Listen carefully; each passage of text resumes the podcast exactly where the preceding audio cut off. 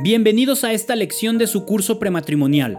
Esperamos que esta formación les sea útil no solo para un trámite, sino para toda una vida juntos. Y también los invitamos a hacer sus anotaciones para tener la información más clara cuando presenten el examen de esta unidad. El matrimonio como sacramento. Ya hemos hablado del matrimonio desde el punto de vista jurídico, pero ahora es necesario tratarlo desde el punto de vista teológico. Con teológico no nos referimos a hacer grandes e inmateriales especulaciones, sino a la relación del matrimonio con las cosas de Dios. Primero veremos que el matrimonio es instituido por Dios en la naturaleza del hombre desde la creación de éste. Luego puntualizaremos en la sacramentalidad del matrimonio que Jesús el Cristo reconoció. Aseguraba de esa manera en primer lugar la propagación de la especie humana tal como enseña la Biblia. Dios los bendijo diciéndoles, sean fecundos y multiplíquense y llenen la tierra. Génesis 1.28. Al crear dos sexos distintos, Dios quiso que el varón y la mujer se complementaran el uno al otro, que se apoyaran el uno en el otro, que se amaran y contribuyeran a su mutuo crecimiento espiritual.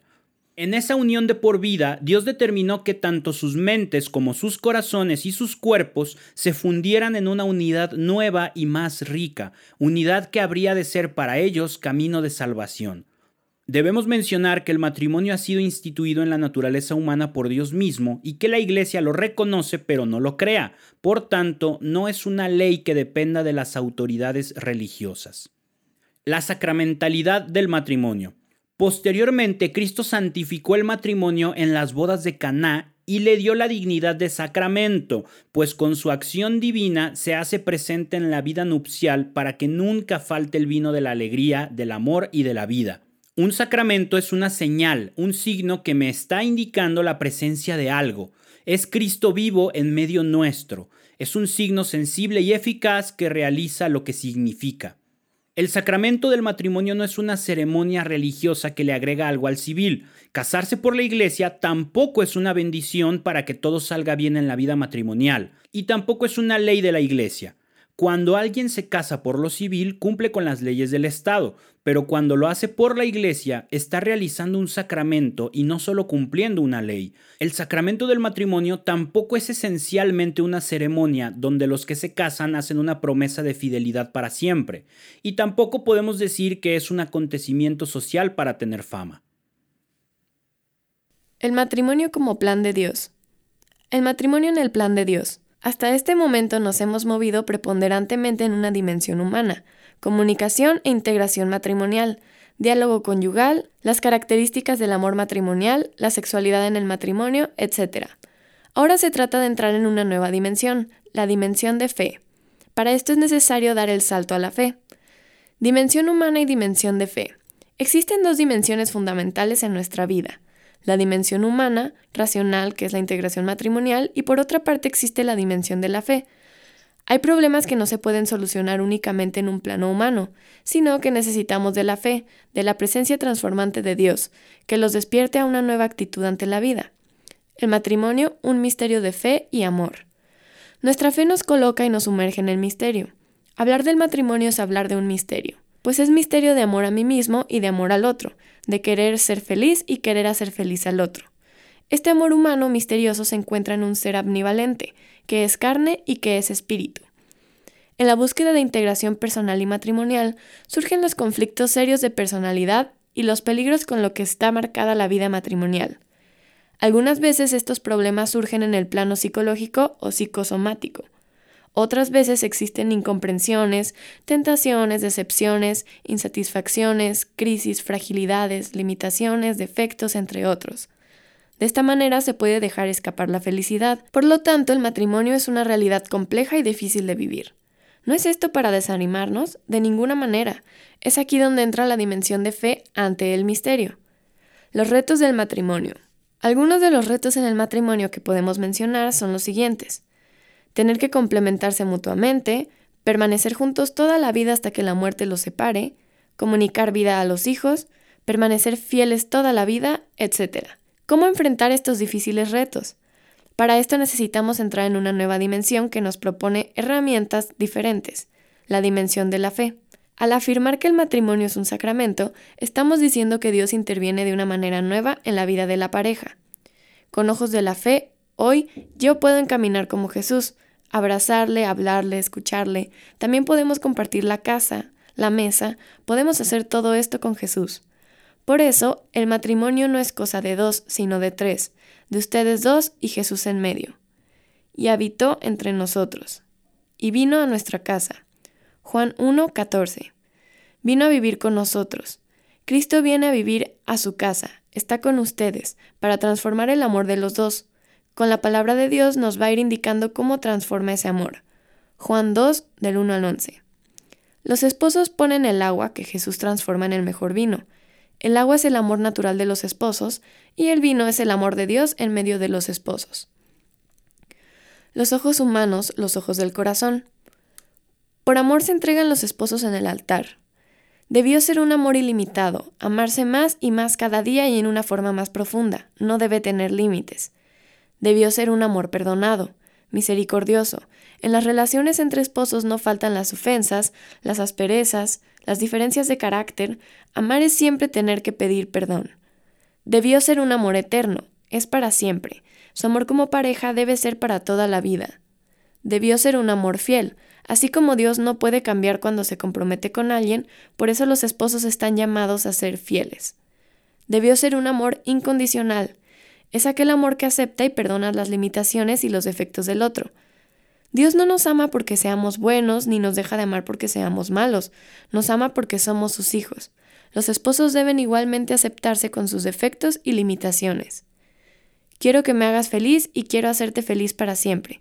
Pero de pronto un día no me hiciste tan feliz como yo lo esperaba de ti, y un día ya no te hice tan feliz como tú lo esperabas de mí.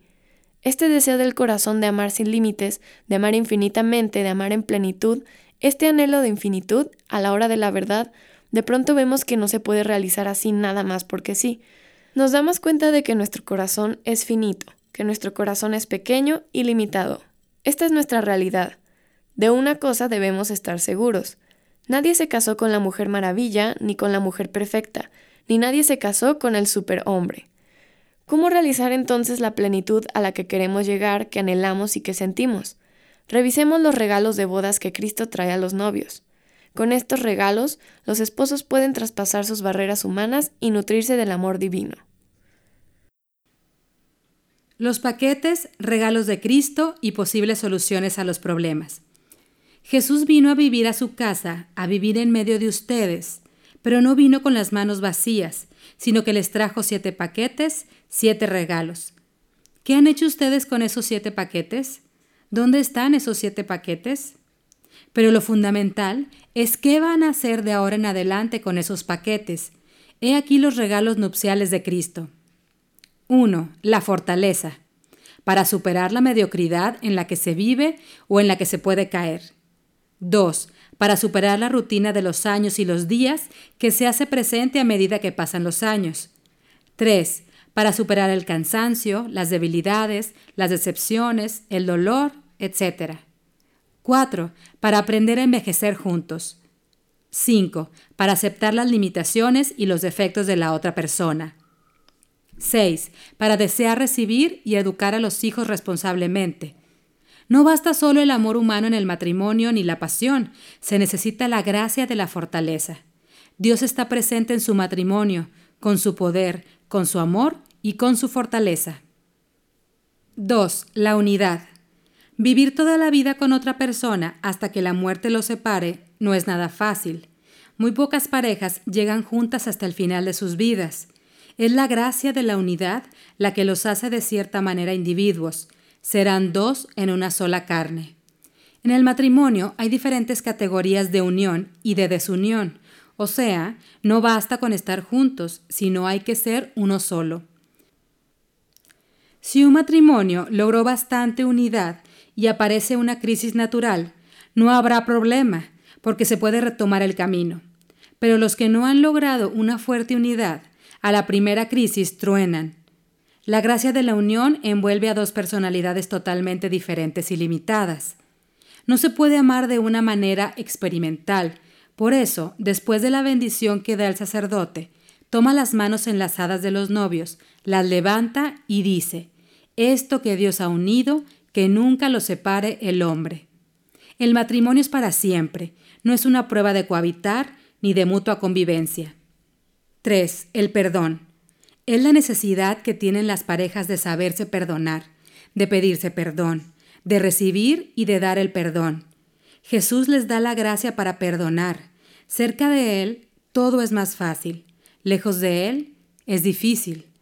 El único modo de curar las heridas del amor es con el perdón. No hay de otro modo. 4. La fecundidad. Otra de las gracias que da el Señor y que está relacionada con la generosidad es la gracia de la fecundidad, porque siempre para comunicar la vida, la pareja debe de tener una buena dosis de generosidad y sacrificio. Y es que es mucho más fácil y tranquilo vivir solos como pareja. Por eso la fecundidad es un don de generosidad que da el sacramento del matrimonio. Es muy importante que el árbol del amor de los papás se cargue de frutos para los propios hijos, verdad, bondad, justicia, cariño, sinceridad, entrega, generosidad, etc. Cada vez que ustedes engendran un hijo, no lo engendran para que viva 70 u 80 años, sino que lo engendran para la trascendencia, para la inmortalidad. Por eso tienen que darles los frutos de amor para que ellos puedan caminar con esos frutos hacia la eternidad. Una vida sin frutos y sin frutos que dar no tiene caso, y aunque no tuvieran hijos, pueden ser fecundos a través de la adopción. Hay matrimonios que no pueden engendrar, pero comprometen su amor con lo que otros engendran. 5. La santificación. A cada uno de ustedes, Dios les regaló el mejor hombre del mundo y la mejor mujer del mundo, pero por un tiempo. Después de ese tiempo te lo va a volver a pedir, pero ya no quiere que le devuelvas como el mejor del mundo, sino quiere que se lo devuelvas como el mejor del cielo. Jesús nunca llama ni te pide lo que Él primero no te dio, y aquí está la gracia para hacerlo. Lejos de Jesús, ni lo intentes. Señor, pídeme lo que quieras, pero antes dame lo que me pides. ¿Cuándo termina el sacramento del matrimonio? El día de la muerte. El día que Dios los llame para estar con Él en el cielo, ahí termina el sacramento del matrimonio. Ahora sí, puedes irte en paz porque te devuelvo como el mejor del cielo. 6. La fidelidad. La fidelidad implica muchas cosas. El 80% de los divorcios es por infidelidad. El verdadero sentido de la fidelidad es una absoluta exclusividad que pide el ser total de la persona, Recordemos que persona es cualquier individuo racional. La fidelidad es un fruto del reconocimiento de aquella individualidad o singularidad, o sea, nadie más es como la pareja. La fidelidad también es un comprometerse a no permitir que otro amor de tipo conyugal se introduzca en la pareja. Es una opción libre y voluntaria, por lo tanto, no debe ser una carga. Fidelidad de corazón. La infidelidad no se limita al campo sexual o corporal. Es infiel de corazón el que se entrega a objetos, a ídolos, dinero, trabajo, hobbies, televisión, fútbol, etc. El que se olvida de amar o de hacer crecer su amor matrimonial. El que deja que su corazón sea invadido por otras preocupaciones. El que no cuida su amor, ni lo alimenta, ni proyecta cuando dejan de hacer lo que deberían de hacer por su matrimonio, cuando no están atentos el uno para con el otro, cuando no son creativos, cuando no se entregan físicamente. Todo esto quiere decir que ya comenzaron a ser infieles en su corazón. Amor y fidelidad van siempre juntos. Si el amor exige fidelidad, la fidelidad protege el amor. Es por eso por lo que necesita una vigilancia amorosa, una conquista diaria y una entrega generosa. Fidelidad de mente. Donde está tu corazón, ahí está tu mente. Se trata de controlar tu fantasía y tu imaginación sobre lo que no fue o sobre lo que quisiéramos que fuera. También se comete adulterio con la mente, aventuras pasadas, situaciones o personas ajenas. Jesús es radical cuando habla de la fidelidad. No cometerás adulterio. Mateo capítulo 5, versículos 27 y 28. Fidelidad carnal. La unidad es de interioridad y de exterioridad. En el amor o se entrega todo o mejor no se entrega nada. Si se entrega el cuerpo, se está entregando el corazón y la mente. Amar es primero elegir y después renunciar para siempre. Tenemos que reconocer que no podemos solos, necesitamos de la ayuda de Dios. 7. La generosidad. El sacramento del matrimonio confiere también la gracia de la generosidad para saber llevar la propia cruz y la del otro, y ayuda a superar las dificultades que a lo largo de la vida matrimonial se van a presentar. Y es que el verdadero amor exige sacrificio, donación, abnegación, renuncia, olvido de sí, entrega alegre. El amor generoso pide que yo sepa sacrificarme. Momentos difíciles del matrimonio. El embarazo, el desarrollo y el crecimiento de los hijos.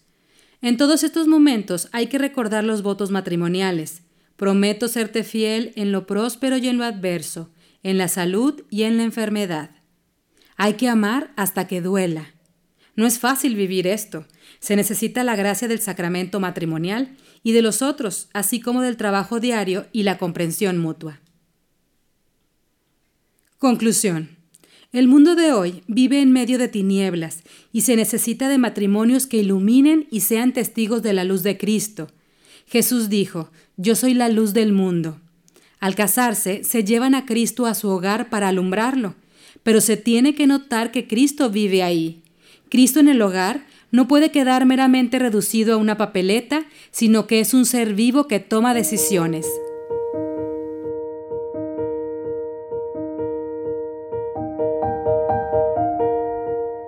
Felicidades, han terminado una lección más de este curso prematrimonial.